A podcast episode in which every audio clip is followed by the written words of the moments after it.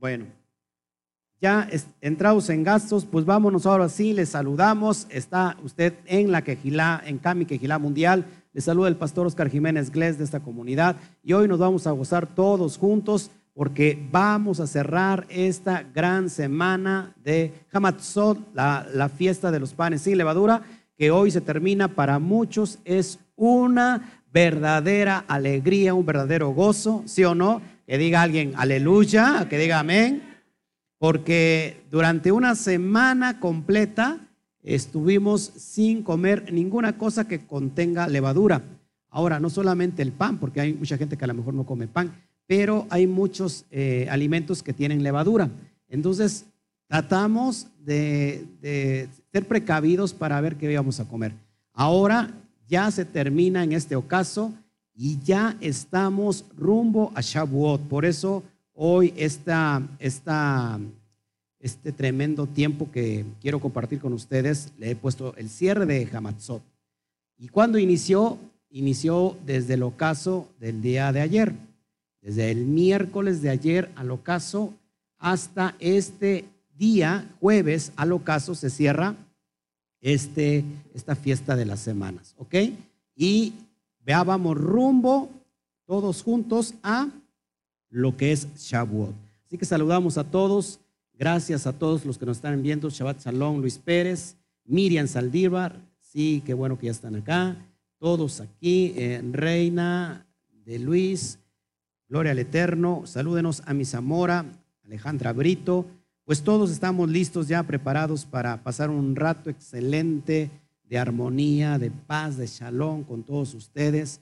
En realidad, eh, tenemos los talmidín, no sé si los de Europa se vayan a, conectar, puesto que ahorita en la zona horaria ya es demasiado tarde allá. Estamos hablando que en Europa son como las nueve de la noche, por ahí así, no, más, son como la...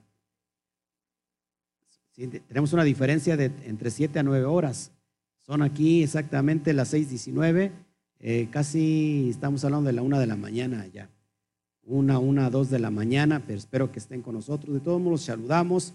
Patricia Paz desde Colombia, eh, Yamel Pizzi, gracias por tus comentarios.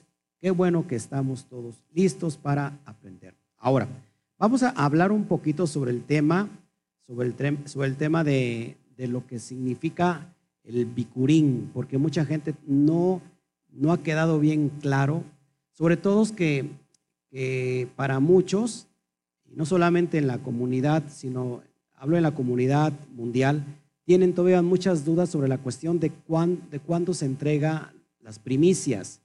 Y vamos a hablar un poquito sobre eso porque, ¿por qué hablar sobre Bicurín si ya pasó? Bueno, porque en realidad eh, las primicias se entregan en Shavuot y ahorita lo vamos a ver por qué. Acuérdense, ya habíamos hablado de tres fiestas llamada Shalosh Regalín. ¿Se acuerdan lo que es Shalosh Regalín? Tres fiestas que se tiene que presentar todo varón hebreo, israelita, judío, en, cuando estaba levantado el templo. ¿Sí? Jerusalén eran tres fiestas, lo que es Pesach, lo que estamos viviendo hoy, eh, lo que es la Shavuot y Sukkot. Son tres fiestas que tienen que ver eh, con la agricultura. Y vamos a ver por qué es bien importante todo esto. Así que eh, quiero que estés bien pendiente de esto, porque mucha gente, repito, apenas está comenzando. También nosotros no tenemos mucho tiempo y tenemos que estar escudriñando paso por paso. A veces quizás nos equivocamos al momento por el, por el calor, por el, la emoción de estar guardando las, las, todos los misbot, todas las moadín, pero vamos a ir estudiando poco a poco. Tengo encontré un un estudio, encontré una información en internet, me pareció eh, buena, importante y la quiero transmitir hoy con todos ustedes para que vayamos entendiendo cómo es eh, que se celebran estas fiestas, ¿sale? Entonces, en realidad, esta fiesta llamada Hamatzot, ya a partir de hoy al ocaso se cierra todo el pesa, ¿sale? Ahora nosotros estamos conectando a dónde? Hacia Shavuot. Ya estamos en la cuenta del Homer en el día, al ratito al ocaso entramos en el día 8 de la cuenta del Homer. O sea que ya faltan menos de 49 días. De los 49 días que son, que vamos a contar, ya falta 42 días a partir de este ocaso. ¿Ok? Estamos ya cerca, Shavuot. Estamos, estamos viendo lo que se avecina en el mundo espiritual y ahorita vamos a ir hablando poco a poco de estas cuestiones. Así que saludamos a, todos. Saludos, eh, Basti y Rebeca desde Morelos. Saludos, Pati, Pati Páez desde Colombia. Qué bueno que nos está viendo. Bueno, saque usted su Torah y vamos a ir escudriñando poco a poco eh, en el libro de Levítico, capítulo 23. Ahí encontramos las fiestas, ahí encontramos las, las Moadín y vamos a, que el Eterno nos dé luz de acuerdo a lo que es su bendita Torah. ¿Estás de acuerdo conmigo? Nosotros vamos a ir escudriñando paso a paso y vamos a encontrar todo el contexto. Así que abre tu Torah, lo pongo en pantalla para que tú lo vayas viendo, te vayas gozando con nosotros.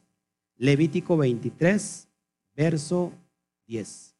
Dice así, habla a los hijos de Israel, a los Bene Israel, y diles, cuando hubieres entrado en la tierra que os voy a dar, y segaréis la mies de ella, traeréis una que, una gavilla. Si lo puedes subrayar, por favor, así como lo tengo yo en pantalla, lo tengo en amarillo, lo tengo con un asterisco para que vayamos viendo. Dice, por las primicias de vuestra ciega al Cohen. ¿Ok?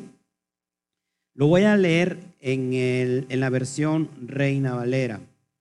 Dice, habla a los hijos de Israel y diles, cuando hayas entrado en la tierra que yo os doy y seguéis su, mies, traeréis al sacerdote una gavilla por primicia de los primeros frutos de vuestra siega. Ahora, de ahí se, de ahí se saca que el tercer día es, es bicurín, pero vamos a ver en realidad qué significa bicurín. La palabra que tú ves aquí como gavilla, fíjate yo por eso me gusta ir al, contexto hebreo, a la base, al, idioma oficial, al idioma original de la Torah, que es el hebreo, porque ahí vamos a encontrar mucha luz a todo esto que te quiero enseñar.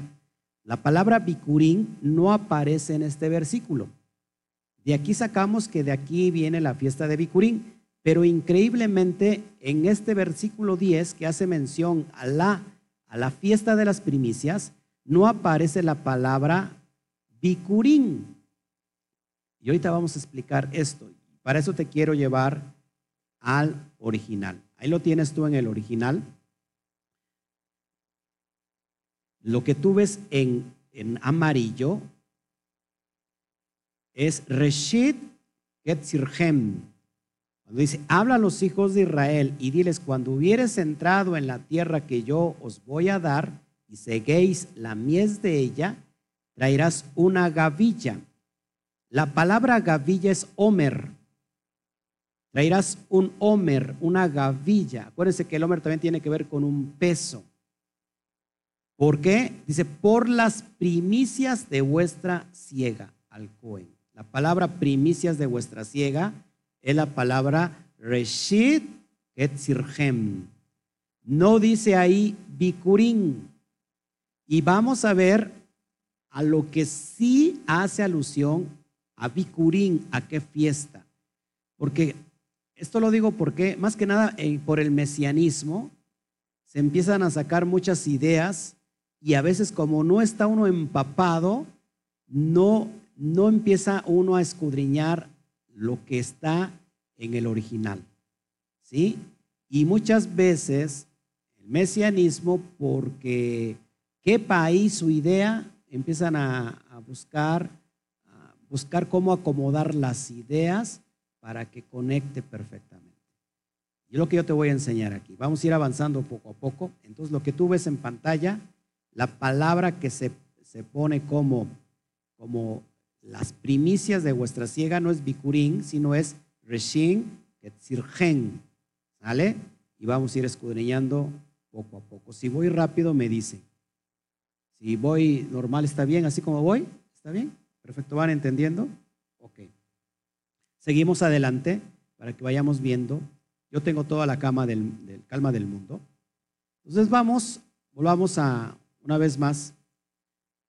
La palabra para primeros frutos es Reshit,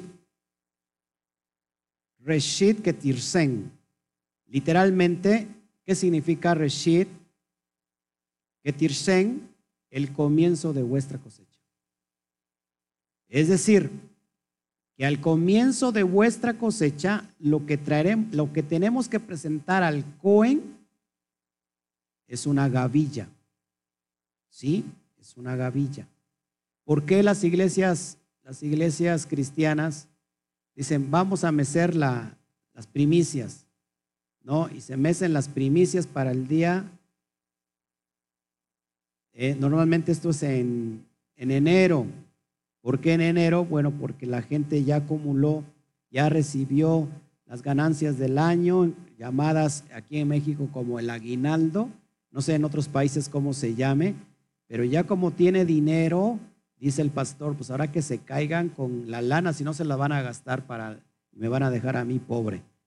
Entonces, en el concepto cristiano se trae a mecer las primicias, pero no tiene nada que ver con esto que estamos enseñando nosotros.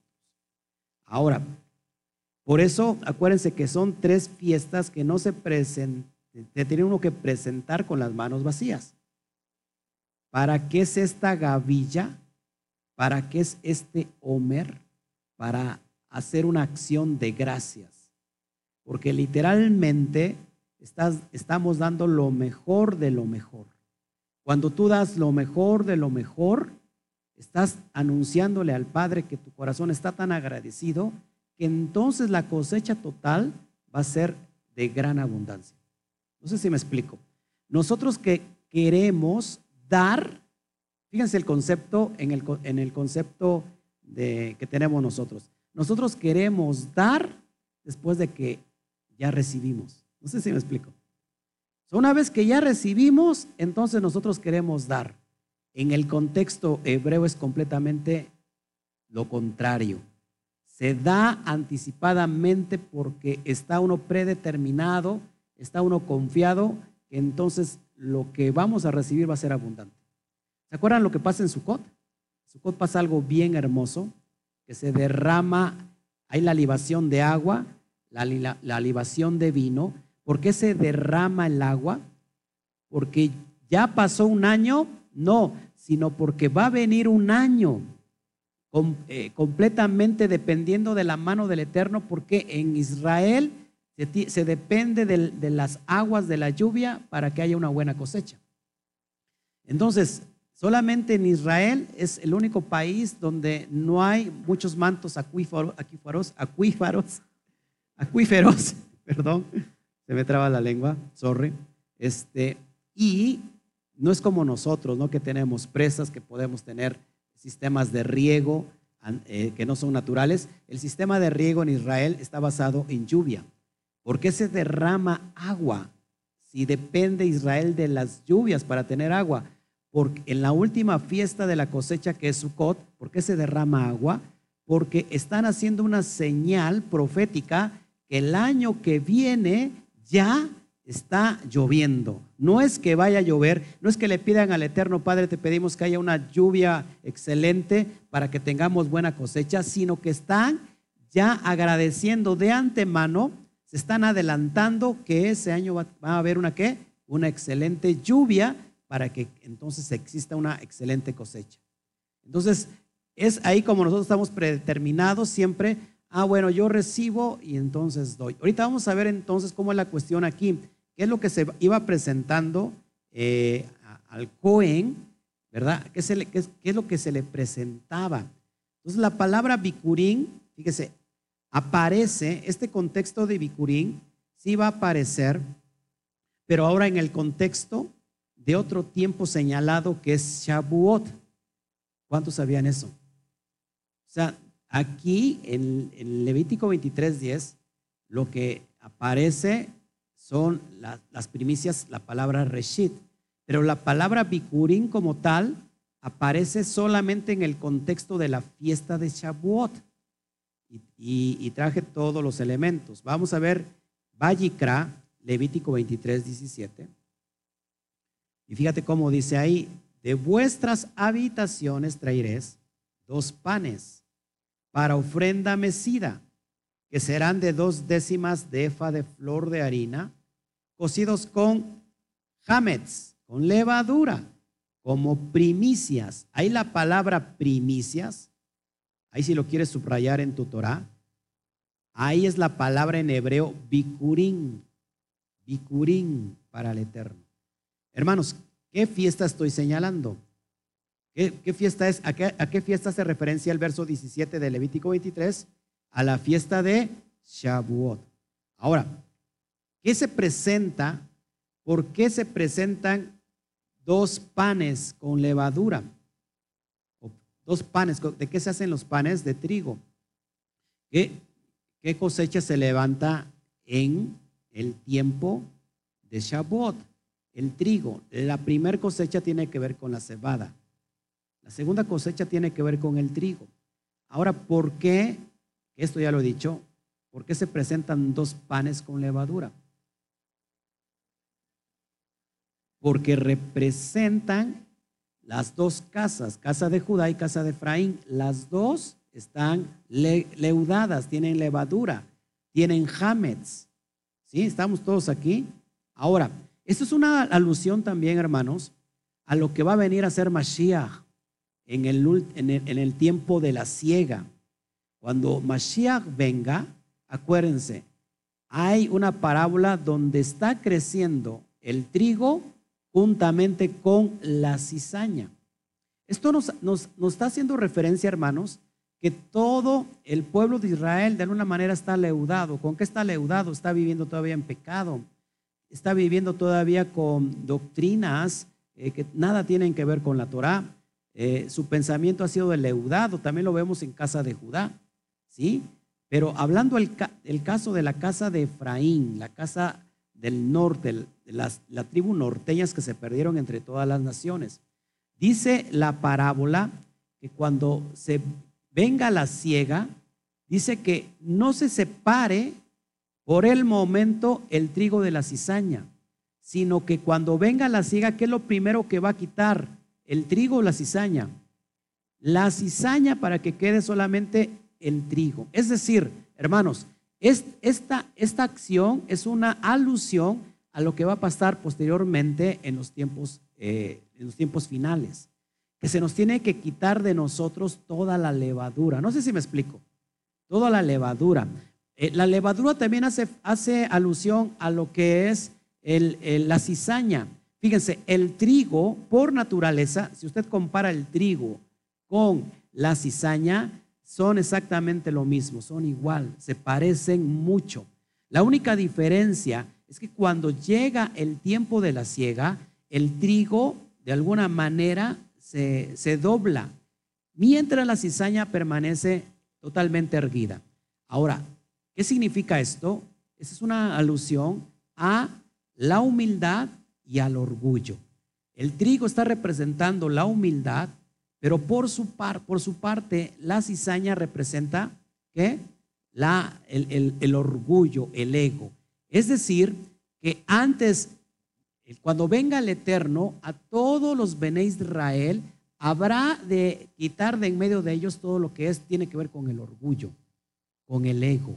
Se tiene que quitar todo el hametz de, nosotros que tenemos que ser como una matzá pura, ¿sí? limpia, sin mancha, que no tenga que estar leudada, porque un poco de levadura leuda toda la masa. Todos aquí. Entonces, esta eh, Shavuot hace alusión a estos dos panes que representan, que nos representa ahí. Ahora, eso, lo que te voy a decir es bien importante, porque una vez que se separa del, del trigo se separa la cizaña, queda el trigo. Esto es bien importante que tú lo entiendas. Ahora, significa que entonces una vez siendo trigo, nosotros vamos a ser eh, cegados por el Mashiach. Ojo aquí, que cuando, ¿cómo se hace la preparación del trigo? Acuérdense que el trigo se, se trilla, es decir, se, se, se mueve para que quede lo mejor en esa, en, esa, en esa espiga, lo mejor del trigo. Por eso tenemos que tener mucho cuidado porque dijo el Mashiach que aún entre los escogidos serán engañados. Tenemos que tener mucho cuidado porque entonces no solamente es que seamos trigo, sino que tendremos que ser lo mejor de ese trigo. No sé si me explico. Es por eso que en Levítico 23, 17 se mece, se mece también estos panes como se mece la gavilla que se presenta como los reshit, como las primicias. Como, como, la, como el, el, mecimiento de esto son para, para el norte, para el sur, para el este y para el oeste. Es decir, cuatro puntos cardinales de la tierra, porque la redención es para toda la, tierra, para todas las, las, las, tribus que están esparcidos entre las naciones, pero también es para todas las naciones. Todos aquí. Así que tenemos que, que ver, que estar bien pendiente que esta analogía hace referencia a nosotros, está representado en esas dos panes, pero también hace referencia al Mashiach. Acuérdense que el Mashiach se presenta como lo mejor de lo mejor, como la gavilla, como esa, ese reshit, esas primicias que, que se da de lo mejor de lo mejor para que después venga la cosecha que somos todos nosotros. Todos aquí. Y vamos a ir avanzando para que vayamos entendiendo. Ahora, en el, en el verso 20, en el verso 20 tenemos el pan de bicurín, ahorita te lo voy a mostrar de una vez. Fíjate lo que es el, verso 20 del mío capítulo, el pan de Bicurín. si el con los presentará como ofrenda mecida delante del Eterno, con el pan de las primicias, lejen ha bicurín, el pan de las primicias. Y los dos corderos será cosa sagrada a Yahweh para el Cohen. Entonces, haciendo referencia, una vez más, el pan de las primicias, lejen Kurin, así se, así se traduce en el original, está haciendo referencia a Shavuot. ¿Todos aquí? Ahora, entonces hemos sido mal enseñados. Entonces nos, nos han engañado. No, sino que simplemente nos hacía falta meternos a, la, ¿cómo se llama? A la, verdadera perspectiva. Venimos caminando y, en el camino, como, como personas nuevas, muchas veces se cometen muchos errores. ¿Sí? ¿Todos aquí? ¿Sí? A ustedes sí los engañaron. Ah, bueno, pero en el, en el cristianismo, ¿no? Un pastor hacía la ofrenda mecida cada dos meses, válgame el eterno, imagínense. Para su casa hacía la ofrenda mecida. Imagínate. Entonces, y ahorita vamos a ver con todos esos elementos, ¿qué se presentaban? ¿Qué es lo que las personas presentaban para el Eterno, delante del Eterno, y que lo recibía el Cohen? Es lo que vamos a ir escudriñando poco a poco. Es, precioso este estudio. Ahora, más adelante, en, en Bamidbar, en números 28-26, la fiesta de, de Shavuot es llamada también Yom Habikurim, el día de las de, las primicias. Vamos a verlo. Para que vayamos conectando todo, todo, todo lo que está en el original. ¿Sale? Te estoy enseñando, para los que están recién llegando, estamos te estoy enseñando que la palabra bicurín como tal solamente sale haciendo alusión a la fiesta de, de, John, de, de Shavuot. ¿Sale? Saludos a todos. Ok, qué bueno, estoy revisando el chat. Vamos adelante entonces. Eh, vamos a Bad Bar, o números, para que me entiendas, capítulo 28, verso 26. Hablando de Shavuot, dice, además, el día de las primicias, cuando presentéis ofrenda nueva a Yahweh en vuestras semanas, tendréis santa convocación. Mikra Kodesh, ninguna obra de siervos haréis. Eso aquí es llamado Yom Habikurim. En Shavuot es llamado el día de Bicurín o el día de las primicias. ¿Todos aquí? Estamos entendiendo porque los veo con cara de, así de, no entiendo, no entiendo nada, está en chino esto. Es muy fácil. Y ahorita lo vamos a ir entendiendo más adelante. Amén. Seguimos avanzando. En el comienzo, fíjense, el comienzo de la cosecha son aquellos frutos de la cebada ofrecidos durante la semana de Had, de Hamasot, de la fiesta de los panes sin levadura. Cuando se empieza la cuenta o el conteo del Homer. ¿Sí? Se presenta una gavilla de los, de los primeros granos de la cebada. ¿Todos aquí? Es cuando se presenta delante del Cohen, pero esto no es llamado Bikurín, sino este es llamado Reshit. Y se presenta en Hamasot. ¿Todos aquí? En la fiesta de los panes sin levadura. Pueden ser llamados también Bikurín, figurativamente hablando. Pero el día de las primicias no es llamado Yom Habikurín en la Torah. Por el contrario, Yom Habikurín sí es llamado en la Torah, pero haciendo referencia a Shavuot. ¿Sí? ¿Nos vamos entendiendo? ¿Sí? El día de las primicias, si nosotros queremos conocer el, lenguaje de la Torah, la Torah menciona el día de las primicias, pero ese día no es llamado como Bikurín. La Torah dice Bikurín en alusión a la fiesta de Shavuot. Y ahorita vamos a ir a entender, vamos a ir entendiendo por qué. Se presenta una gavilla en la fiesta de los panes sin levadura, pero en realidad es la preparación para las dos fiestas de la gran cosecha que, que vienen. ¿Cuál es la primera? Shavuot. ¿Y cuál es la segunda? Sukkot. ¿Sale? Ya vamos entendiendo, se los voy explicando poco a poco. nosotros estamos basados en lo que está escrito en la Torah. ¿Sale? Estamos basados en lo que está escrito en la Torah y así ha sido nuestra doctrina. Nosotros no, no enseñamos nada que no esté enlazado a la Torah, a veces por muy bonito que pueda, que pueda sonar, pero si está en la Torah, entonces nosotros lo enseñamos. ¿Sale? Seguimos avanzando para que vayamos entendiendo esto que es hermoso. Ahora, bikurín es el plural de la palabra bikur. ¿Qué significa bikur? Primero, o sea, que es el primero relacionado con elementos orgánicos tales como animales, frutos o plantas. El bikur hace referencia a lo primero, sea animales, sea frutos o sea plantas, pero también hace referencia a los, a los hijos, como el Bejor, ahorita lo vamos a ver, que Bejor está conectado con Bikur.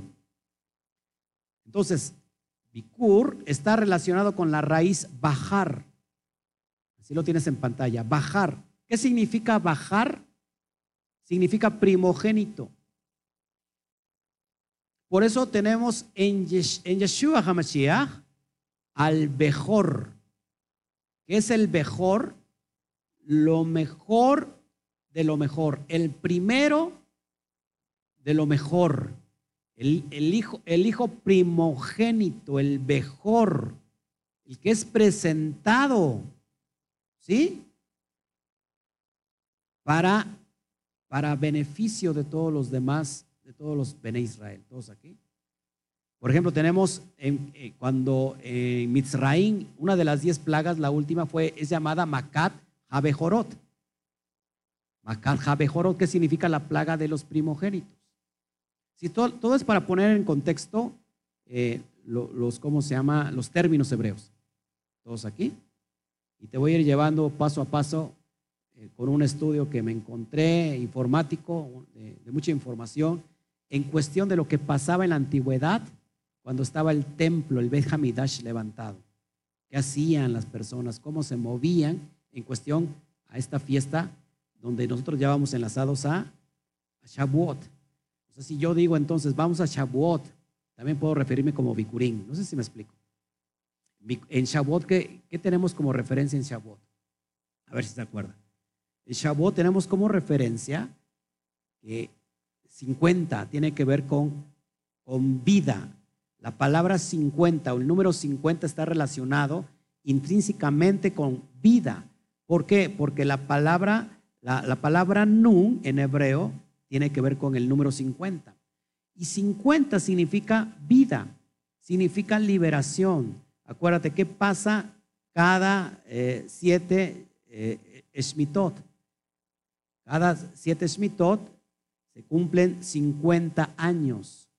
Cada, cada eh, el Shemitah es un, un tiempo de, de seis años y al séptimo, ¿qué pasa?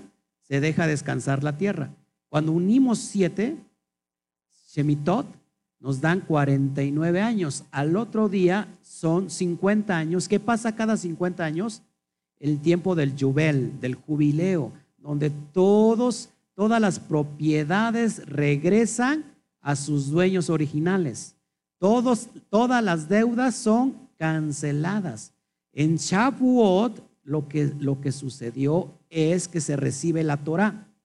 En Har Sinai, en el monte en la montaña de Sinaí se recibe la, se recibe la Torah y la Torah hace alusión a, lo, a darnos vida, a darnos vida. Por eso el Mashiach está conectado con eso.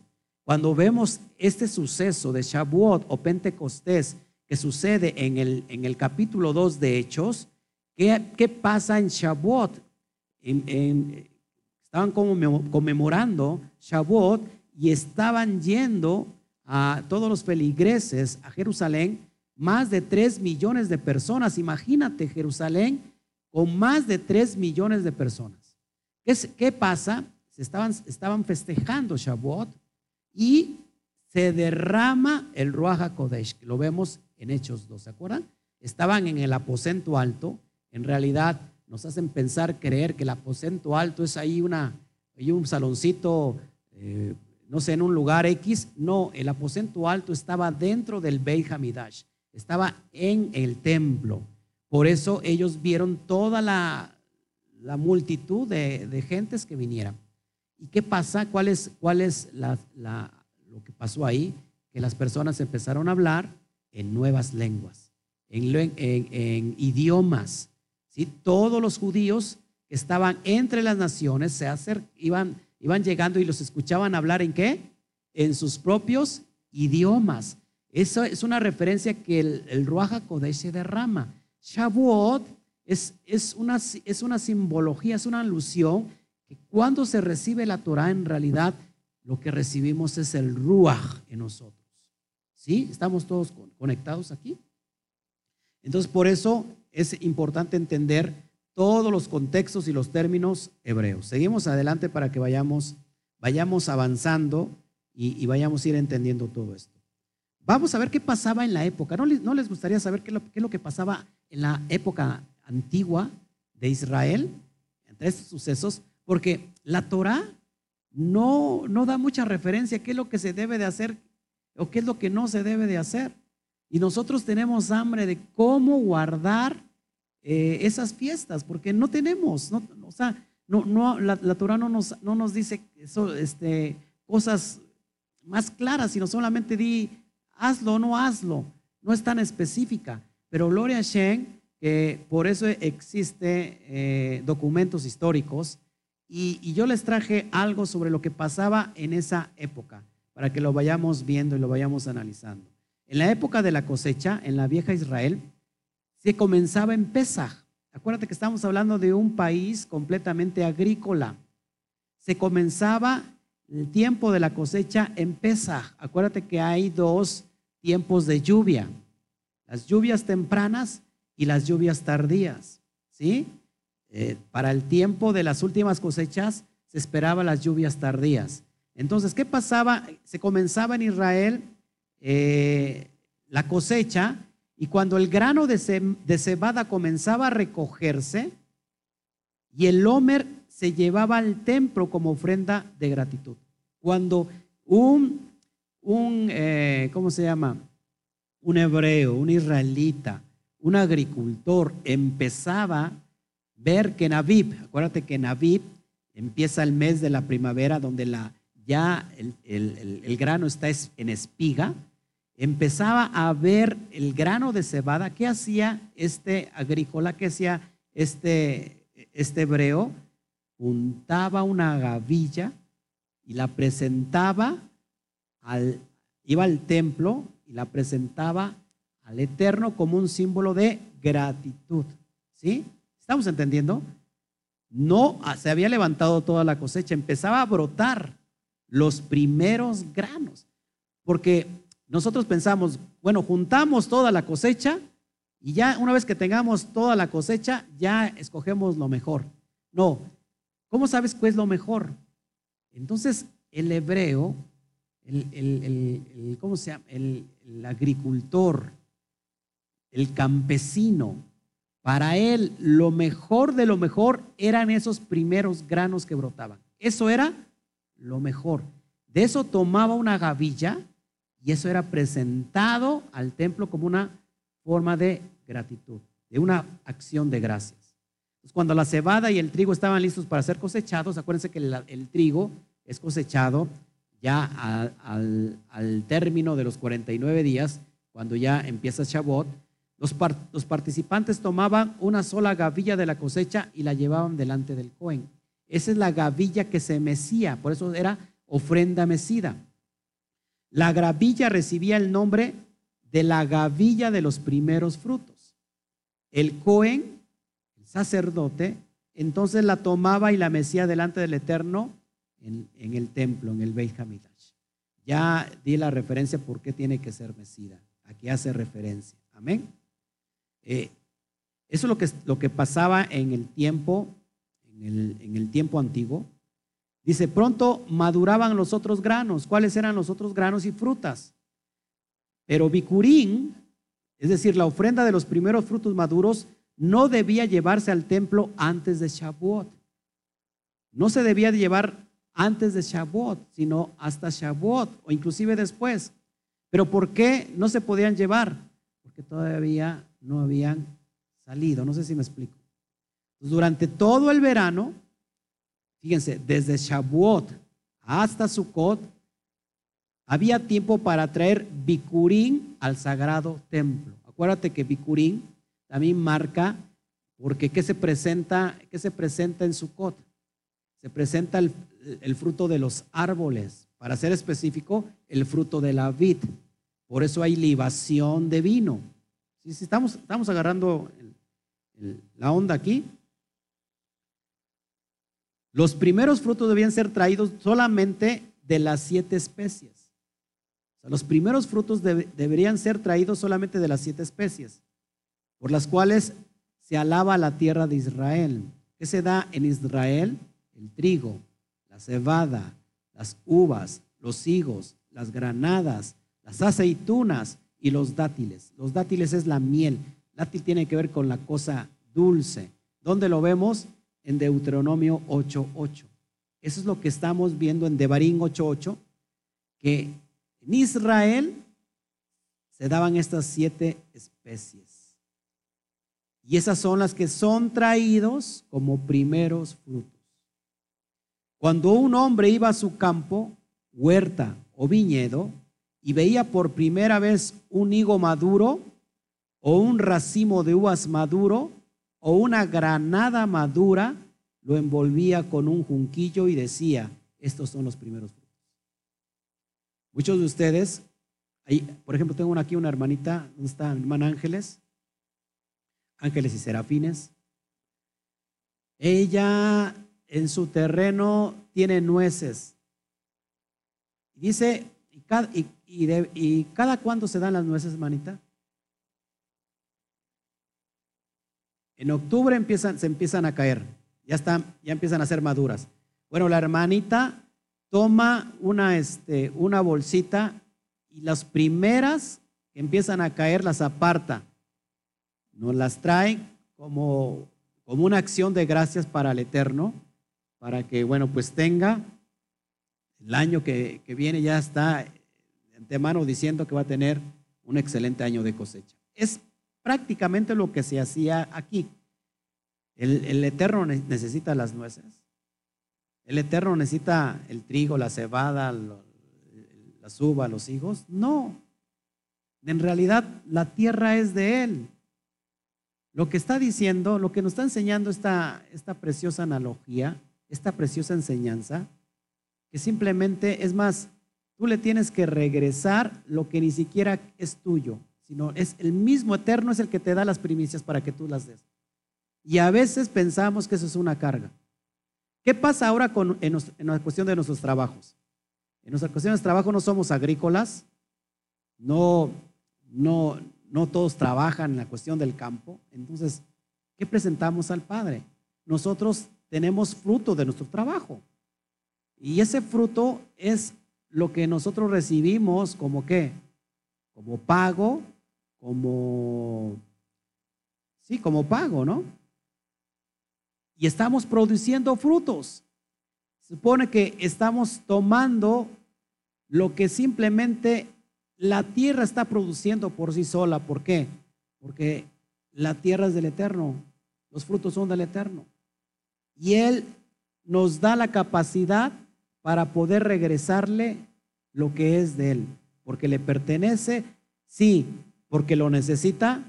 No, en realidad no. Él es el dueño del oro y de la plata. En realidad, ¿qué es lo que necesita más de nosotros? Nuestro propio corazón. Que en nuestro corazón haya en realidad un corazón lleno de gratitud. Qué difícil y qué feo es conocer a una persona que está llena de ingratitud. El ser humano, por naturaleza, está condicionado a fallar. Y la mayor parte del ser humano falla en la mala paga en la cuestión de la ingratitud. ¿Por qué? O sea, a veces nos preguntamos, ¿por qué si nosotros ofrecimos algo, dimos algo de corazón, por qué la persona te tiene que pagar de esa manera? ¿Por qué te tiene que, dar, eh, que apuñalar en la espalda? Y, eso pasa constantemente. En realidad, el bikurín, el reshit, las primicias, es una prueba para nosotros, para probar que nuestra, nuestra vieja naturaleza leudada, el Yeter Hará, la estamos haciendo morir. Estamos quitando de nosotros todo ego, estamos quitando de nosotros todo eh, lo que hablamos hace un rato, toda cizaña de nosotros. Y en realidad somos tan agradecidos que le estamos regresando al Eterno lo que a Él le corresponde. No sé si estás conmigo. Entonces, es por eso que si la tierra da por sí solo, porque es del Eterno, regresémosles al Eterno lo, que le pertenece. Entonces, cuando, cuando, cuando un hombre veía ya en su campo un higo maduro, en lugar de comérselo, porque es una tentación, decir, ay, mira este, este, este higo o esta granada, wow, me la voy a comer, ¿qué hacía? la guardaba como lo mejor de lo mejor para el eterno. Eso es impresionante. Amén. Entonces, recogiendo todos los primeros frutos, o sea, recogían todos esos primeros frutos, agregándoles mucho más dentro de los mejores. Cuando se recogía todos estos frutos, no solamente se recogía lo mejor para Shavuot, para Sukkot, se recogían de todos los primeros frutos, pero se les agregaba mucho más de entre de los mejores. No sé si me explico. Hablamos una pequeña, eh, ¿cómo se llama? Un homer, una gavilla, hacía alusión realmente a lo que íbamos a traer en Shavuot. No sé si me explico. O en Sukkot. No solamente está, estaba eh, editado a traer nada más una gavilla, sino que era como una referencia, como, una, como un anticipo de que íbamos a traer una una, gran primicia, un gran bicurín, no sé si me explico. Nosotros estamos hoy otorgando nuestra vida como en este tiempo, que yo lo, puedo ver así, eh, otorgamos en esta semana nuestra propia vida como esta, esta gavilla, este, e, esta gavilla para contar el Lomer, para que el día 50 eh, no solamente sea la gavilla, sino seamos completamente todos entregándonos a Él para que nuestra vida sea completamente nueva, completamente mejorada. Para que seamos capaces entonces de poder recibir el Ruach HaKodesh.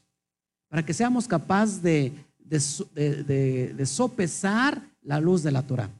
Porque si nosotros todavía caminamos con orgullo, con ego, no hemos muerto como, como, como teníamos que morir al pecado y estar viviendo como matzá, como pan sin levadura, como el propio Mashiach que vivió sin pecado, y si nosotros todavía hay orgullo y ego, ¿cómo esperamos para el día 50 recibir el Ruach Kodesh?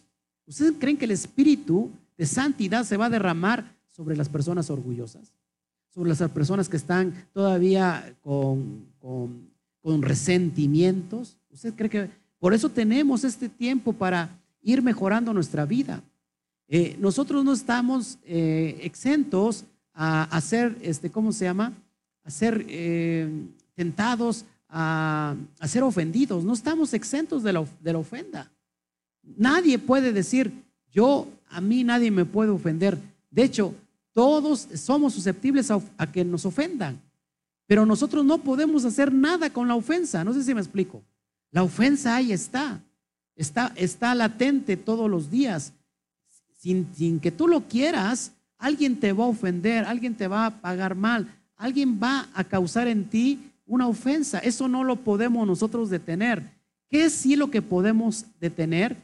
¿Y qué podemos tener? Eh, ¿En qué podemos nosotros eh, tener el control? En la acción que sigue. La acción que sigue es cómo vas a reaccionar tú ante esa ofensa. Ahí sí es donde nosotros nos toca eh, actuar. ¿Qué tenemos que hacer? Nosotros tenemos que soltar todo eso. Y no permitir que nada ni nadie nos arrebate lo que vamos a entregar como bicurín, como lo mejor de lo mejor, como el mejor que tiene que ser nosotros mismos. No sé si me explico. Ahora, esto no solamente radica en entregarle lo mejor de lo mejor para estas tres fiestas, sino radica que todos los días, cada minuto del día entregues lo mejor. ¿Cuántos de aquí entregan lo mejor en el primer minuto del día? A ver, levante la mano. Wow. ¿Cuándo empieza el día? El Yom. En el ocaso. Difícilmente por cultura nosotros no damos gracias al ocaso. Nosotros damos gracias en las mañanas porque ha iniciado un nuevo día. En realidad el nuevo día inicia en, el atardecer, en el ocaso. Vemos, vemos, por ejemplo, culturas como el Islam, que cierta hora del día, no importa dónde estén, saca su, tapete y se pone a hacer su oración.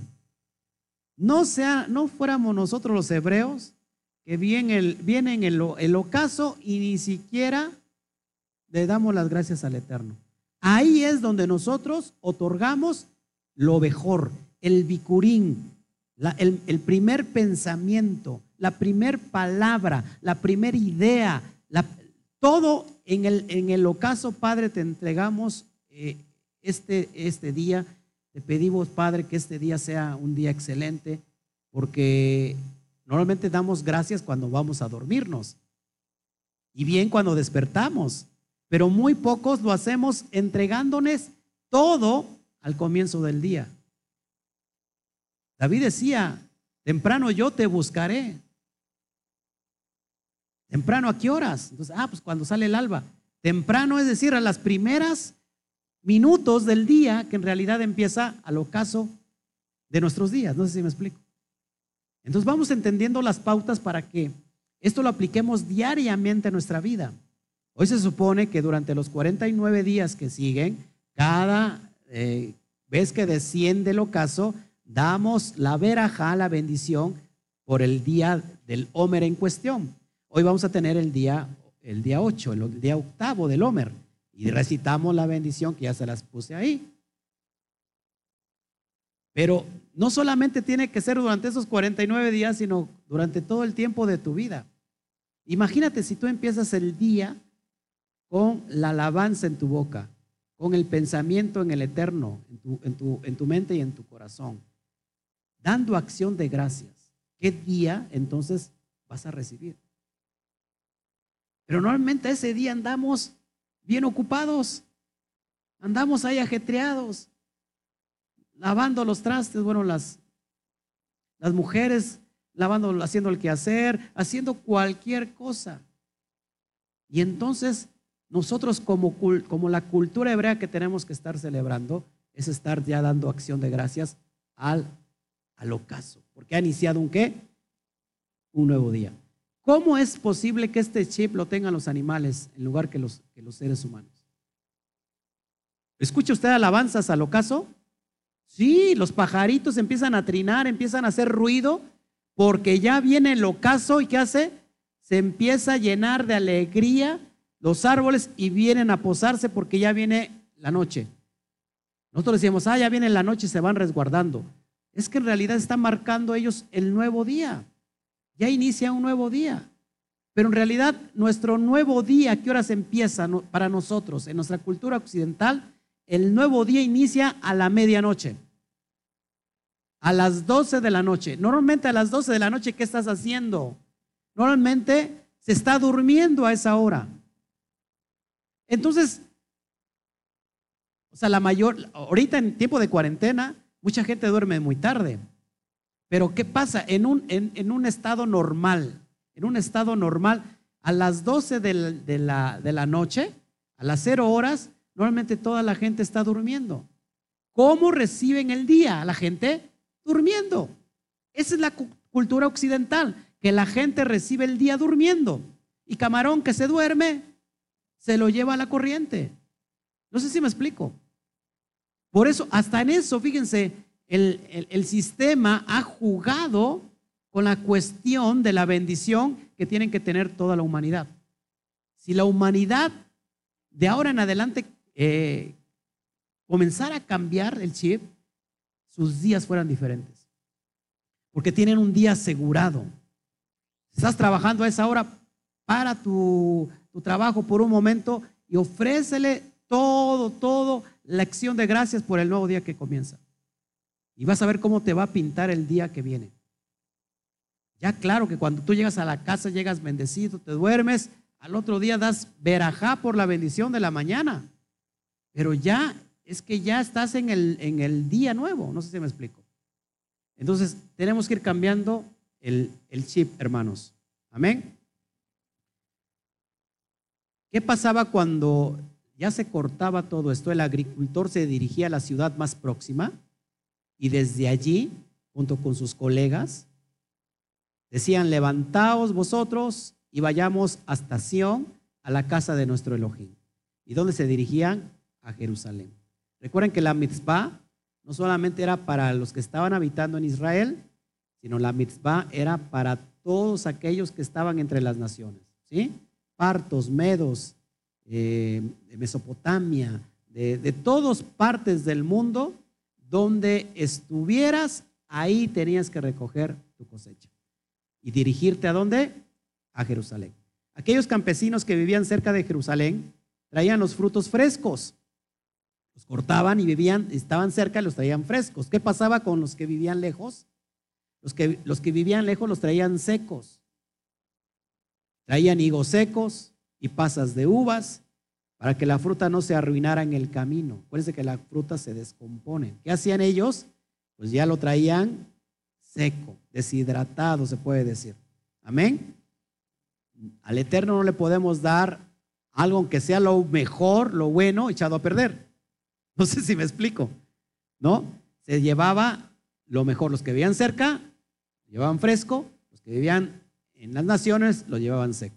Los frutos se llevaban en canastas decoradas. Por eso, si usted ve la referencia que eh, en Shavuot y en Sukkot traemos, hay unas canastas de frutas. Bueno, llevaban canastas decoradas. Los ricos llevaban canastos de oro y plata. Mientras que los pobres utilizaban canastas confeccionadas con ramillas de sauce peladas. ¿Se das cuenta? No, no había excepción de personas.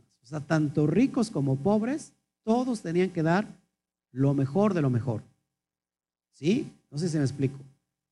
Lógico que para el rico, a lo mejor no se comparaba lo que iba a dar en, cuestión de, cantidad, pero no de valor. Acuérdense que hubo una viejecita que pasó y dio, ofrendó, y dijo, ¿quién ha dado más? Este que se, este fariseo que dio, el rico que dio lo mejor, o esta, o esta ancianita pobre que dio lo último que tenía. Todo lo que tenía. Valía más de la mujer pobre. Entonces, yo se los, los traigo aquí por el contexto, contexto histórico. Amén. ¿Seguimos? ¿Le está gustando la, el relato? ¿Sí? Vamos, sigamos adelante. Muchos llevaban palomas vivas eh, consigo, junto con la canasta como sacrificios. Acuérdense que se presentaban corderos y palomas. ¿Qué pasaba en el, primer tiempo de, del, del Mesías? ¿Se acuerdan que una vez él entró al templo y agarró a todos los cambistas, los que vendían palomas? Porque ¿qué pasaba? ¿Cuál, cuál es el contexto? Venía la pobre gente, la pobre gente que, que no tenía medios y llevaba sus palomas. Al, querer ingresar al templo, estaban los vendedores vendiendo sus palomas y les decía, no, no, no, tu palomita no, no pasa, no sirve. ¿Por qué? Porque no es kosher. ¿Cómo no va a ser kosher? No, no, estas son las únicas válidas. Y hacían que sus animalitos no entraran y tenían forzosamente que comprar los, los animalitos que ellos vendían. Hacían negocio, lucraban. o sea que el, el, lucrar no viene de ahorita, hermanos. El lucrar ya viene de tiempos antiguos. Y lucraban y si no, no podían presentarse delante del Eterno. Entonces, ¿qué pasaba con las pobres, las pobres personas que llevaban poco? Pues tenían que comprar forzosamente. En el, es en el contexto que entra Mashiach y agarra a todos los cambistas y los agarra a latigazos y tira toda e, esa vendimia que había en el templo. Mi casa será llamada casa de oración. Y así como decía el Padre, mi casa será llamada casa de oración. No, casa de qué? Cueva de ladrones. Y es lo que estaba pasando, hermanos. ¿Quién se quedaba con el dinero? Se tenía, que repartir con los, los que estaban al cargo del Sanedrín y, la, y ellos daban las comisiones a Roma, pagaban los tributos, pagaban, es decir, pagaban todo a Roma. Y en el tiempo del Mashiach, ser un Cohen era de grandes beneficios. Porque imagínate, Todas las ofrendas que entraban al templo eran para el Cohen Gadol, eran para el séquito y, ellos les daban su, mochada a Roma. ¿Quién ponía en el primer siglo a los sacerdotes, al Cohen Gadol? ¿Quién lo ponía? ¿El pueblo judío? No. ¿Quién lo ponía? Roma. Roma vendía los puestos de los sacerdotes. Roma, ¿quién, quién ponía al, al rey de Judea? En este caso, ¿quién era? ¿Quién era el, rey de Judea? Herodes, toda la dinastía herodiana. ¿Quién ponía, quién daba ese cargo? Eso es increíble. Roma. Roma daba ese cargo. Y no ha cambiado mucho. Y Roma imponía quién era el Cohen Gadol, porque Roma recibía de todos los impuestos del templo. Estamos hablando que tres millones y medio casi en, un, en una fiesta de Shavuot, por ejemplo. Imagínate toda la derrama económica que entraba. Se beneficiaba todo Israel, todo Jerusalén, los, los, los ¿cómo se llama? Los, los hoteles, los hostales, todo estaba a reventar. Es en ese contexto que viene Yeshua, perdón, que viene Miriam y Joseph, eh, cuando entran a Jerusalén y no encuentran lugar, no encuentran lugar para poder eh, pernoctar en una fiesta de Sukkot, ¿se acuerdan? En una fiesta de Sukkot. Es por eso que nace en un azúcar. No es que nace en un pesebre, como se nos enseñó, no, nace en un azúcar. En el contexto de que había muchas gentes, tres, híjole, tres millones de personas, imagínate. Es una barbaridad, ¿no? Es increíble. Bueno, ¿está pareciendo hermoso esto? Bueno, eh, entonces, esa es la cuestión de las palomas. Cuando se acercaban los peregrinos a Jerusalén, mayor era su número y su alegre espíritu. Es decir, fíjense, cuando estaban llegando a Jerusalén, se empezaban a juntar todos los hebreos de todas partes del mundo donde venían. Se empezaban a juntar y cada día se hacía más y más y más. Y era, su espíritu dice, eh, dice aquí eh, eh, este contexto histórico, era alegre. Al frente de la impresionante procesión marchaba un hermoso güey, un, toro, como futura ofrenda. Sus cuernos estaban cubiertos de oro.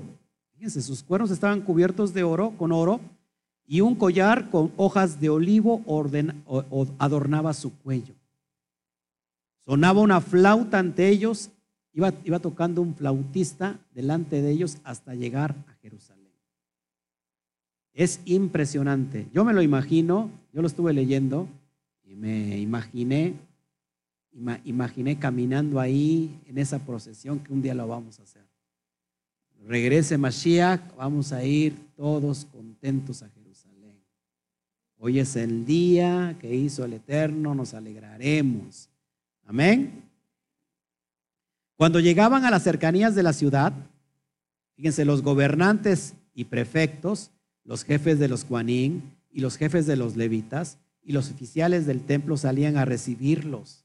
Imagínate eso, ese, ese, no sé, no, usted no, no sé, cuando era joven y cuando éramos mundanos, ¿no nos alegrábamos con las fiestas patronales, con las fiestas de la ciudad? Yo sí, porque recuerdo que, que venían los juegos y que venía eh, todo lo que, lo que vemos en una, en una fiesta patronal mexicana. Los, juegos, los toros, los toritos, las ferias. Había toritos en la calle que a mi hijo le hubiera gustado ese tiempo, donde se montaban aquí un toro, ¿no? Y, estaba lleno de qué, de, de cohetes y, y, el que lo manejaba iba sobre toda la calle y se iba sobre los que estaban ahí. Bueno, yo me acuerdo de ese tiempo y, y luego, bueno, cuando venían artistas, ¿no? ¿Se acuerdan que venían artistas? Yo vi varias exposiciones de animalitos, inclusive este, una vez recuerdo que era yo pequeño y nos metimos donde había muchas serpientes. No sé si a usted le tocó eso, yo solamente soy el loco. ¿Sí? ¿Verdad que sí? Bueno, no tiene nada que ver con esto, pero me refiero que el día que, nos, que vivamos esto, que nos alegremos, que juntos vayamos a Jerusalén y que el Judá nos reciba. Imagínate. También todos los artesanos de Jerusalén solían salir e inclinarse ante los recién llegados. Lo mismo que pasa aquí eh, con, nosotros los, los Ben Israel. Lo mismito. todos los artesanos, todos los ciudadanos de Jerusalén salían y, se inclinaban ante los recién llegados y, y les decían, hermanos de tal o cual lugar, sean bienvenidos. Sed bienvenidos. Lo mismo que sucede con nosotros. Nos alegramos al vernos. Tenemos que alegrarnos. Hermanos, cuando alguien se convierte, a mí cuando alguien me contacta y me dice, pastor, estoy estudiando, estoy viendo sus estudios de hace un tiempo, yo me convertí con uno de sus estudios, ¿no sabe qué? Qué, no sé, qué alegría me da. Y de todos modos, si no se convirtió con uno de uno de mis estudios, pero si es recién llegado a la fe, yo lo recibo con mucho gusto. La procesión continuaba hasta llegar al monte del templo, precedida por los flautistas. Imagínate el, el, espectáculo, el evento. Cuando llegaban al monte del templo, cada uno, hasta el mismo rey, ponía su canasta sobre el hombre, sobre el hombro, perdón, y entraba hasta el patio del templo. Cuando estaban el tiempo de los de los, melajín, de los reyes, imagínate que el rey en cuestión, en ese tiempo, imagínate a David, imagínate a David que él mismo ponía su canasta sobre su hombro y entraba hasta el patio del templo. ¿Qué nos está haciendo esto? ¿Qué nos está enseñando? Que delante del Eterno no hay títulos. Que delante del Eterno no existe ni el mayor ni el menor. Que delante que delante del Eterno somos todos iguales. Que delante del Eterno no importa si eres rey, no importa si eres profeta, no importa si eres el más pequeño de sus hijos, eres lo mismo para Él. Y eso es lo que tenemos que estar nosotros llevando a la acción, hermanos. Es impresionante. ¿Se imagina ese momento? ¿Se imagina ese tiempo? Los flautistas tocando, alegrándose porque vamos a entrar al templo. Ahora imagínate el templo, mis hermanos. Imagínate el templo de Salomón. ¿Te imaginas ese espectáculo? Era inmenso el templo de Shlomo, estar viendo a lo lejos ya la entrada del templo y después en ese patio. Es impresionante lo que se sentía en ese lugar. Era un punto de encuentro, era una, una, una, una puerta dimensional espiritual, la presencia del Eterno ahí. Imagínate cómo, qué se sentía estar ahí. Es impresionante. ¿Cuántos han detectado lugares que se siente algo especial? Cuando llega a un lugar y dice, acá es algo especial, es como una, es como una puerta dimensional que conecta los cielos y la tierra. Imagínate esto, es impresionante. ¿Mm? Ajá.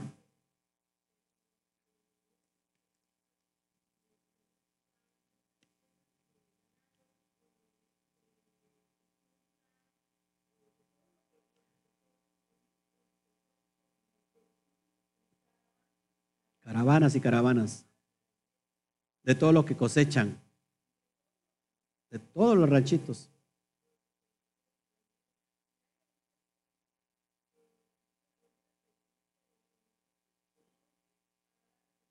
¿Eso todavía se, se, vive? ¿La fiesta de qué? De San Isidro. San Isidro Labrador. Hacen como sucas. Fíjense, en referencia a Sucot, yo no sabía eso. Eso lo copiaron de Sucot. Es impresionante. Wow.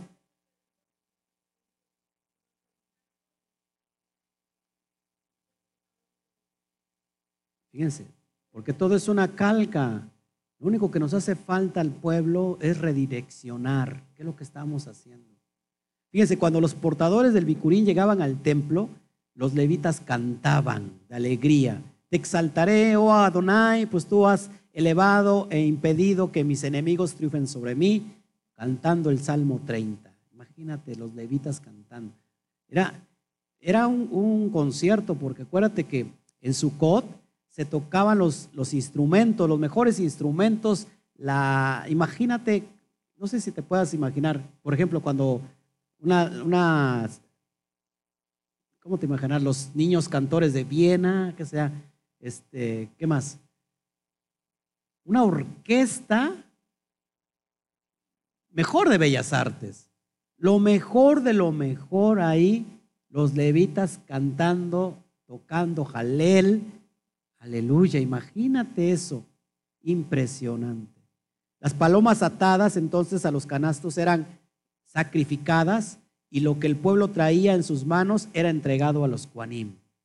Mientras el, canasto estaba todavía sobre el hombro de la persona, cada portador de bicurín recitaba la declaración que vemos en Deuteronomio 26.5 y que esta declaración eh, contiene, en pocas palabras, eh, la antigua historia de nuestro pueblo, incluyendo la esclavitud egipcia y la liberación. Vamos a leerlo si quieren. Vamos a Deuteronomio 26.5. La verdad no sé qué tiempo llevo grabado, no, tengo, no tengo este, no tengo prisa. Qué bueno que están aquí. 26 de Barín, Deuteronomio 26, verso 5. Lo pongo en pantalla para que puedas, puedas ver el, el texto en cuestión. Dice así, 26, 5. Entonces hablarás y dirás delante de Yahweh tu Elohim, un arameo a punto de perecer fue mi padre ¿Quién es este arameo? El cual descendió a Mizraim y habitó allí con pocos hombres y allí creció y llegó a ser una nación grande, fuerte y numerosa. ¿Quién? Abraham Avino, nuestro padre Abraham. Entonces, es lo que se recitaba eh, y entonces eh, la antigua historia era contada, incluyendo la esclavitud egipcia y la liberación. Concluía con las palabras, y Él nos, hará, Él nos ha traído hasta este lugar, liberándonos, y nos ha dado esta tierra, una tierra que, que rebalsó de leche y miel, y ahora he aquí que he traído los primeros frutos de esta tierra que tú, oh Adonai, me has dado. Eso lo vemos ahí mismo en el versículo 10. Con eso culminaba esta entrada donde se recitaba todo esto en agradecimiento tremendo. Luego debajo del canasto, al lado del altar, se inclinaba y salía. Imagínate la gran satisfacción que, de, presentar tu, ofrenda, tu bicurín, los primeros frutos, de donde vinieras. Sabías que habías hallado un año más de gracia delante del Eterno. Luego de la grande, impresionante ceremonia de la ofrenda del bicurín, Jerusalén se convertía en una ciudad de solemne alegría, de solemne alegría, ¿no? Que usted está muy triste con la solemne eh, COVID-19, con el solemne coronavirus. ¿Se da cuenta que México no ha pegado el COVID tan fuerte? Y en Mendoza menos. Vengas a vivir a Mendoza.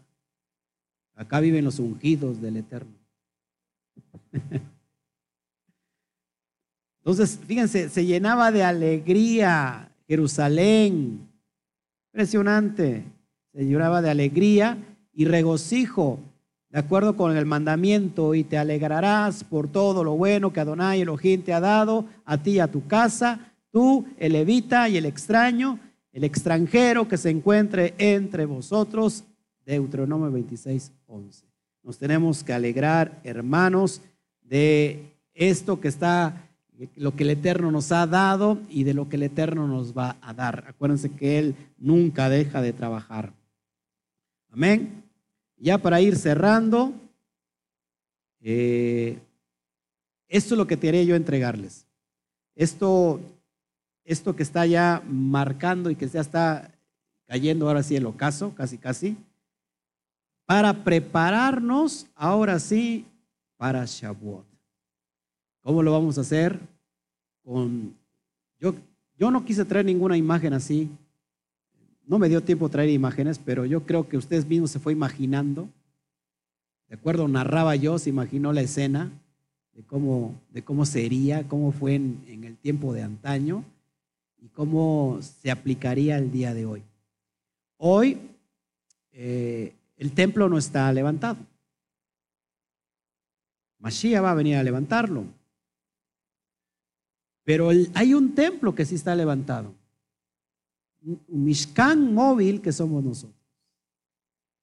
Y que el reino, el Malchut dijo Mashiach, está dentro de ustedes. Está dentro de nosotros el reino. Entonces, si el reino, si el Malchut Shamaim o el Malchut Elohim está dentro de nosotros, dentro de nosotros está la presencia del Todopoderoso. Honrarlo es, honrarlo a Él es componer nuestra vida, nuestras acciones, hacer el ticún, perfeccionarnos todos los días. Cada día y un día a la vez, no cometer el mismo error que se cometió el día de ayer. Cuando uno falla, porque uno está predispuesto a fallar. Cuando uno falla con el pensamiento, a veces, ¿cuántos se han sentido mal por haber pensado mal de algo o de alguien? ¿Por qué? Porque ya no somos lo mismos, ya, ya hay algo dentro de nosotros, ya no tenemos la conciencia cauterizada, como dice Rab Shaul, que aquellos que tienen una conciencia cauterizada ya no saben lo que está bien o lo que está mal. Actúan como como el alma animal, solamente como animalitos actúa. Pero, ¿cuántas veces nos sentimos mal de, de, tomar una acción que no se debería de hacer? Yo ya no soy ese, yo ya no soy aquel. Y entonces empiezas a actuar en componer lo que hiciste mal. Y sabes, se promete que nunca se va a volver a hacer eso. Puedes ofender a alguna persona, inclusive, no solamente con la acción, con el pensamiento. Muchas veces podemos hablar y ofender a una persona. Nuestra propia acción, nuestra propia gesticulación de nuestra cara dice muchas cosas. Pero nosotros ya no somos eso. O sea que el Eterno todos los días nos da una oportunidad para emprender en la buena conducta que cada quien debe de tener. Así como el día va y viene, así es nuestra oportunidad todo, todo el día para con el Eterno. Por eso Israel está haciendo alusión o es comparada con la luna, porque la luna, la luna va creciendo, llega el momento que crece y vuelve a decrecer. Así somos nosotros los Israel, que no importa la circunstancia que estamos viviendo, puede haber que haya poquita luz, pero nunca se irá de nosotros la presencia divina, la presencia del Todopoderoso. Y por eso Israel no solamente se basa en el calendario lunar, sino también se basa en el calendario solar. El sol, sabemos que todos los días va a alumbrar, todos los días. La luna, sabemos que lleva un proceso. ¿Qué te quiero enseñar con todo esto? Que el mejor bicurín se encuentra dentro de ti, tu corazón. Nosotros somos piedras vivas, dijo, acuérdate quién lo dijo, Shalia Kefa, el apóstol Pedro, dijo que nosotros somos piedras vivas del altar. La palabra piedra en hebreo es even. La palabra piedra en hebreo es even. Y la palabra even está compuesta a su vez de dos palabras, av y ben. Av significa padre y ben significa hijos. En nosotros, en nosotros está Fíjate, eso es bien poderoso. Como piedras vivas del altar, en nosotros está la imagen y semejanza del Padre, del Todopoderoso. Con la misma capacidad de ser hechos hijos, como Mashiach. Nosotros, las piedras vivas, ¿qué compone un altar? El altar está compuesto en el tiempo de Abraham, se levantaba una misbeach, un altar con piedras. Esas piedras se calentaban porque había fuego. Imagínate una piedra caliente, ¿cómo está? Roja, al rojo vivo. ¿Y qué se ponía en ese altar? La ofrenda quemada. Nosotros somos el mejor, la mejor, el mejor corbán, la mejor ofrenda, lo mejor, el bicurín Padre amado. Seamos como esas piedras vivas. Disponemos para levantar un altar. Cada vez que tú y yo nos juntamos, hacemos esas piedras. Pero ¿qué es lo que se va a quemar? ¿Qué es lo que vamos a quemar? Porque algo se tiene que quemar. De algo se tiene que hacer libación. ¿Qué es lo que se va? ¿Cuál es la materia prima? Nosotros mismos. Entonces, es lo que yo te quería entregar en esta, en esta bonita tarde. Les damos la cordial, eh, hacemos la cordial invitación que, que para el día 50 vamos a estar aquí celebrando todos juntos el Shavuot. Nos vamos a gozar porque vamos a traer nuestras primicias, vamos a traer nuestros bicurín y nos vamos a gozar porque vamos a recibir que la Torah, vamos a danzar, porque recibimos la Torah, porque nos gozamos de que estamos recibiendo la luz y que sabemos que toda la luz va a disipar todas las tinieblas. Y eso es lo que yo te quiero invitar para que en todos estos este tiempo hagamos una reflexión de nuestra vida. Somos como una cuenta regresiva. Empezamos, si tú quieres, desde el 50 hasta, el número uno, hazlo así si quieres, una cuenta regresiva de que cada día tienes una oportunidad de componer tu vida. Estás cerca de recibir la, la Torah, la promesa. Eh, cuando digo la Torah, que recibimos en realidad nosotros las promesas de redención. Lo mismo que predicó el Mashiach, las promesas de redención, lo que se ha conocido como el Evangelio, en realidad son las promesas dadas a Abraham, a Isaac y Jacob, a nuestros padres, que la estamos, la estamos confirmando con ese, con ese recibir de la Torah. Y si ya la vamos a recibir es que nosotros ya está el Ruach HaKodesh. Nadie puede recibir la Torah si no tiene el Ruach HaKodesh. Porque no, es porque, o sea, suene, suene quizás feo esto. Si no tienes, si no, si, si no tienes al Ruach HaKodesh, no puedes recibir la Torah porque la evidencia de recibir el Ruach HaKodesh es que tú vas a obedecer lo que está escrito. ¿Y qué es lo que está escrito en la Torah? Pues sus mandamientos, sus mismos, para que te conviertas en Israel. Amén. Pues saludamos a todos, qué bueno que estuvo con nosotros. Gloria a Shen, fue una tarde hermosa. Vamos a, si hay alguna pregunta eh, en el, ¿cómo se llama? En el chat, estoy revisando. Gracias a todos por sus comentarios. Gracias, eh, gracias por tus comentarios. Eh, si hubiera alguna pregunta, algún, algún anexo, ok. Dice Pablo Andade que se quiere venir a vivir a Mendoza. Te esperamos, Pablo. Vente para acá. Aquí estamos en el Valle Profético. Es un valle lleno de, muchas cosas. Ok, tengo luchas con la mente. Claro, vamos a. acuérdense que, que las fortalezas mentales se vencen como? Con la obediencia, llevando cautivo, cautivo todo mal pensamiento ahí a los pies del Mashiach. Es decir, siendo obediente a la Torah. Ok, como arrepentimiento, mucha oración y dejar todo en manos del Eterno. Amén, es el que tiene el control. Sí, hay, hay preguntas en el chat que yo no vea. A ver cuál es.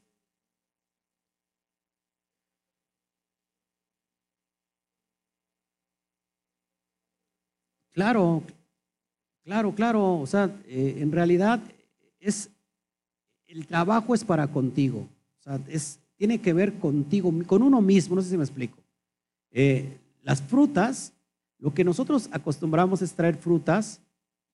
Hacemos en Sukkot, hacemos, eh, levantamos esa ofrenda para el Eterno, pero no puede quedarse las frutas acá. Porque el, Eterno no, no, necesita las frutas, nos las repartimos entre todos, entre toda la comunidad. Pero en, en, tu cuestión, en lo que tú tienes que ofrendar, tú lo sabes. Tú sabes lo que, lo que para ti es un fruto de tu trabajo. Tú trabajas y no recibes trigo, no recibes maíz, lo que recibes es un sueldo. De eso toma lo mejor. Amén. ¿Qué otra? A ver. Yo fui evangélica desde nacimiento, nunca vi una fiesta patronal y por eso me cuesta trabajo comprender las fiestas como usted las contó. Bueno, solamente era una, era una, un, mal ejemplo, un burro ejemplo, ¿no? Yo en cuestión de, que nos poníamos alegres, lógico, no tiene nada que ver una fiesta patronal, aunque esta que tú me estás mencionando tiene, tiene muchos, muchas cuestiones con Sukkot. Las flautas que tocan en esa fiesta patronal tienen que ver con Sukkot. Lógico, copiado, copiado, pero mal dirigido, ¿no? Porque va completamente a la idolatría. Bueno, qué hermoso saber lo que significa piedra. Así es, es lo que significa piedra. Bueno, pues ya nos vamos. Estoy muy feliz con todos ustedes. Ya está el ocaso. Vamos a dar gracias al Eterno por eh, la cuenta del Homer. Estamos en el día ya número 8 ya entrando el día número 8. Eh, el día de mañana los quiero invitar, vamos a, este estudio no lo, he, no lo he grabado, lo he dado íntimamente a la comunidad. Vamos a hablar del misterio del Bereshit. Cómo en la palabra Bereshit se encuentran muchas cuestiones que hablan del Mashiach. Muchas palabras que salen de la, de la sola palabra de, Bereshit. Sacamos muchas palabras de ahí mismo y todas hacen referencia al, Mashiach y tiene que ver también con las primicias, con Reshit. El día de mañana, en la tarde, en nuestro programa habitual Shabbat Night Live, voy a dar la primera parte. La segunda parte la estaré dando el, el Shabbat por la mañana. para que yo entregue en la tarde la parasha que nos toca, la parasha en cuestión, y si es posible, si me faltara todavía más por enseñar, lo, seguiría dando en las próximas emisiones de, del programa de Shabbat Night Live. No se lo pierda, en realidad está impresionante el estudio, no porque yo lo, lo vaya a dar, sino porque todo lo que está implícito, todo lo que nos enseña ahí, es desorbitante y tu fe va a ser llevada a un nivel como no tienes idea. Así que, y solamente es un adelantito por todo lo que vamos a ver después en, letras, las letras hebreas, todo el, el so de las letras hebreas. Impresionante. Así que, bueno, pues sin nada, sin, sin más, pues nos despedimos de todos ustedes. Les saludamos, les bendecimos. Y si hay alguna, alguna duda aquí, de una vez lo hacemos, lo hacemos, la liberamos, sino para, para irnos. ¿Todo bien acá? ¿Todo bien? ¿Sí? Bueno, si no hay ninguna duda, si no hay ningún comentario, pues nos despedimos. Nos despedimos de todos nuestros talmid, los talmidín que nos estuvieron viendo hoy en cómo se llama, en, en, YouTube, todos también los que nos siguieron también en, en Facebook. Pues nada, solamente ofrecerles nuestra, nuestra compañía, nuestro afecto, que el día de, que el día de mañana esté con todos con nosotros, perdón, y que pues les, deseamos a todos un feliz cierre de Hamatzot esta semana impresionante, que el Eterno te haya llevado a dimensiones que no conocías antes y que estés preparado para las dimensiones que vamos a, conocer en estos tiempos. Así que nos despedimos, nos vemos el día de mañana y, les decimos, cerramos diciendo feliz cierre de Hamatzot. ¿Sale? ¿Sí? Solamente así. Un feliz cierre de Hamatzot la cuenta de tres. Uno, dos, tres. Feliz cierre de Hamatzot. El Eterno me lo bendiga.